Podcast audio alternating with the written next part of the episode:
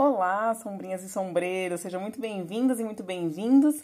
Eu sou a Tati e esse é o A Sombrinha no Vento, meu canal e podcast para ler capítulo a capítulo toda a obra de Carlos Ruiz Zafon. Como sempre, os lembretes do início. Você consegue me acompanhar por YouTube, é só você procurar lá por A Sombrinha no Vento, e aí tem a vantagem que você já recebe o som e as imagens ao mesmo tempo.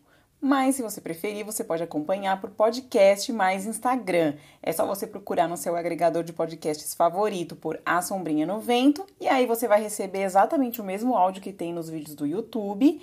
E aí para você ver as imagens é só você me seguir no Instagram em Sombrinha no Vento. Lembrando também que aqui é sem spoiler, tá bom, gente? A jornada é sem spoiler, tá? Tô dizendo, não adianta você reclamar se você começar a ver os vídeos a partir do, sei lá, do capítulo 7 e aí você reclamar que teve spoilers do capítulo 1, 2, 3, enfim, assim por diante. Ok, a jornada é sem spoilers. Se você assistir os vídeos na ordem ou ouvir os episódios do podcast na ordem, você vai descobrindo tudo junto comigo e não vai ter spoiler nenhum, beleza? Então bora lá começar por hoje? Esse é o episódio 9. Hoje a gente vai ler o capítulo 8 de A Sombra do Vento. E hoje o episódio vai ser um pouquinho diferente porque o capítulo 8, ele é muito curtinho e eu não tenho nenhum extra para mostrar para vocês, né? Não entra, não tem nada, nenhuma referência muito desconhecida que o Zafon faz, então não tem nada que eu podia trazer para vocês de extra. Então o que, que eu vou fazer hoje? Hoje eu vou ler esse capítulo inteirinho aqui junto com vocês e aí eu vou fazendo comentários bem pontuaizinhos assim durante a leitura e o episódio vai ser bem curtinho. Eu até pensei em não fazer esse episódio de hoje, mas aí eu não quis dar o salto, né, do capítulo, então eu vou fazer desse jeito. Eu vou ler então, fazer a leitura completa do capítulo hoje, beleza? Vamos lá então começar? Um manto de nuvens faiscando eletricidade cavalgava do mar. Eu teria corrido para me proteger do aguaceiro que se aproximava, mas as palavras daquele indivíduo começavam a fazer efeito. Minhas mãos e meus pensamentos tremiam. Ao erguer o olhar, vi o temporal se derramando como manchas de sangue preto entre as nuvens, cegando a lua e estendendo o um manto de sombra sobre telhados e fachadas da cidade. Tentei apertar o passo, mas a inquietação me devorava por dentro e eu caminhava perseguido pelo aguaceiro com pés e pernas de chumbo. Protegi-me sob a marquise de uma banca de jornal, tentando organizar meus pensamentos e decidir como proceder.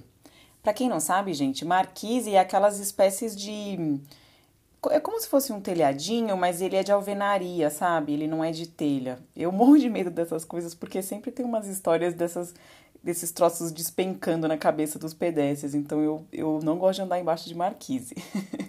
um trovão descarregou ali perto, rugindo como se um dragão atravessasse a entrada do porto, e senti o chão estremecer sob meus pés.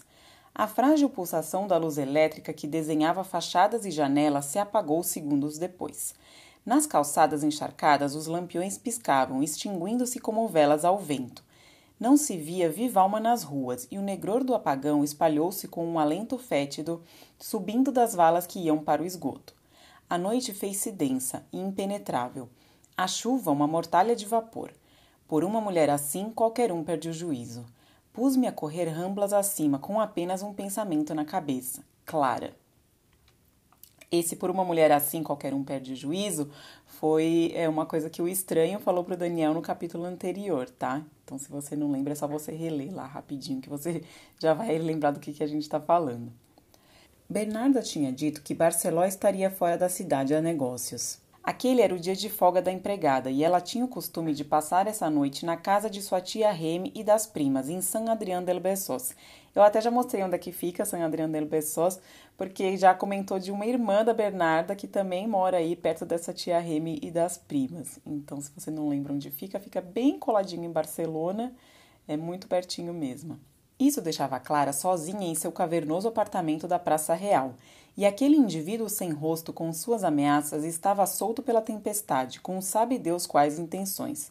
Enquanto corria debaixo da chuva rumo à Praça Real, não me saía da cabeça a ideia de que eu pusera Clara em perigo ao lhe oferecer o livro de Carax.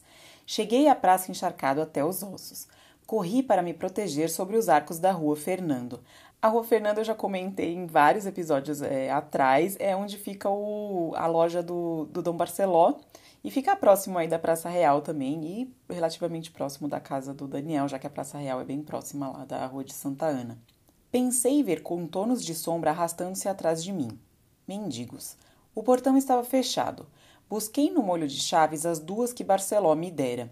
Eu levava comigo as chaves da livraria, do apartamento da rua Santa Ana e da casa dos Barceló. Não sei se vocês lembram, mas como o Daniel costumava ir muito lá na casa, no apartamento dos Barceló, né, da Clara e do Dom Gustavo, é, o Dom Gustavo acabou dando chaves para ele, para ele poder entrar sozinho e não depender de ninguém ter que atender a porta.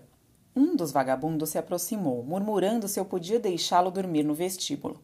Fechei a porta antes que terminasse a frase. A escada era um poço de sombras. Os relâmpagos atravessavam as grades do portão, salpicando seu brilho nos contornos dos degraus.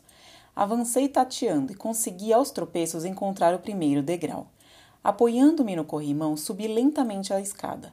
Aos poucos, os degraus se desfizeram em uma espécie de planície e percebi que havia chegado ao primeiro patamar. Apalpei as paredes do mármore frio e hostil e encontrei os relevos da porta de carvalho e as maçanetas de alumínio. Busquei o orifício da fechadura e introduzi a chave, sem enxergar. Ao abrir a porta do apartamento, uma réstia de claridade azul me cegou por alguns instantes e um sopro de ar cálido acariciou minha pele. O quarto de Bernarda ficava nos fundos do apartamento, anexo à cozinha. Dirigi-me para lá, mesmo com a certeza de que ela não estaria ali. Bati com os nós dos dedos e, não obtendo resposta, permiti-me abrir a porta.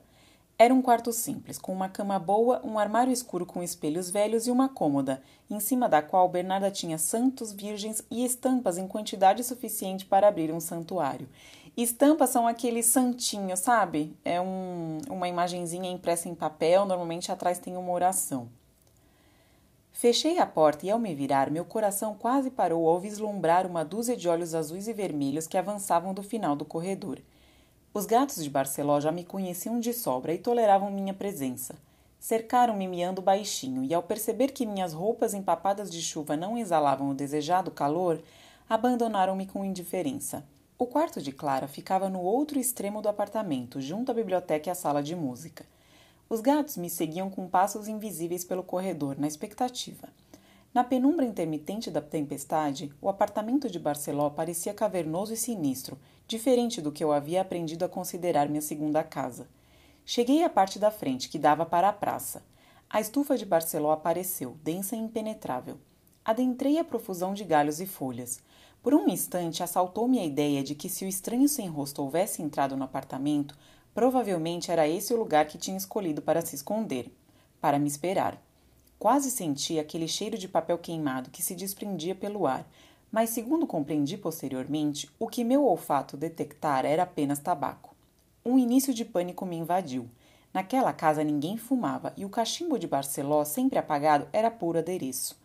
Quando cheguei à sala de música, o brilho intenso de um relâmpago acendeu as volutas de fumaça que flutuavam no ar como grinaldas de vapor. O teclado do piano formava um sorriso interminável junto à galeria. Gostei dessa forma que ele pôs, né? O teclado do piano como um sorriso interminável. Gostei. Atravessei o aposento e cheguei à porta da biblioteca. Estava fechada. Abria e a claridade da praça que contornava a biblioteca pessoal do livreiro me ofereceu um cálido cumprimento de boas-vindas. As paredes ocupadas por estantes repletas de livros formavam uma curva em cujo centro estava uma mesa de leitura com duas poltronas imponentes adequadas a um general. Eu sabia que Clara guardava o livro de Carax em uma estante na direção do arco da praça. Fui até lá em silêncio. Meu plano, ou a ausência de um, era pegar o livro, tirá-lo dali, entregá-lo e não ver nunca mais aquele louco. Exceto por mim mesmo, ninguém repararia na ausência do livro. Então, o plano do Daniel é realmente entregar o livro para o estranho, né? Oh, meu Deus, menino! Oh, Jesus! a obra de Julian Carax me esperava como sempre, deixando entrever sua lombada no fundo de uma estante. Peguei-o e apertei-o contra o peito, como se abraçasse um velho amigo que estivesse a ponto de trair. Judas, pensei. Realmente, né, Daniel? Você está atraindo aí esse livro que foi seu amigo. Essa referência a Judas eu acho que todo mundo entendeu porque é bem comum, né, chamar os traidores de Judas. Mas pode ser que alguém não tenha entendido, não conheça, não saiba quem é o Judas, então eu vou explicar. O Judas Iscariotes, ele foi um dos doze apóstolos de Jesus Cristo. E quem foram os apóstolos? Foram os primeiros discípulos de Jesus que ele escolheu para receber diretamente os ensinamentos dele, e depois da morte dele, esses apóstolos poderiam passar adiante tudo que Jesus tinha ensinado. E Judas foi quem traiu Jesus e entregou ele para os captores dele por 30 moedas de prata. E então aí Jesus foi preso e depois foi morto, né, crucificado na cruz. Então tá aí para quem não sabe quem é o Judas, ele era um dos apóstolos e é, comumente se chama de Judas é, quem é um traidor. Agora, bastava sair dali sem que Clara detectasse minha presença. Levaria o livro e desapareceria da vida de Clara Barceló para sempre.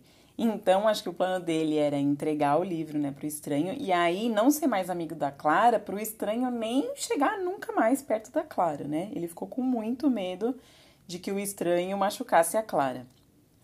Saí da biblioteca a passo ligeiro. Vi a porta do quarto de Clara no fim do corredor. Imaginei-a na cama, dormindo. Imaginei meus dedos acariciando seu pescoço, explorando um corpo que havia memorizado mesmo sem nunca ter visto.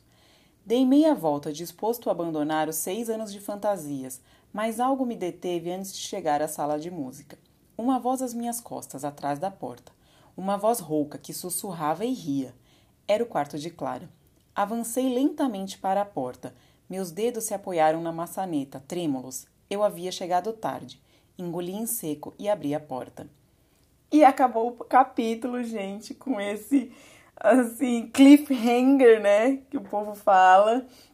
Você, assim, normalmente quem tá lendo o livro da primeira vez não consegue parar de ler nesse momento, tá? Porque obviamente você quer saber quem está dentro do quarto com a Clara. Mas o capítulo termina aqui, então a leitura vai acabar agora, ok?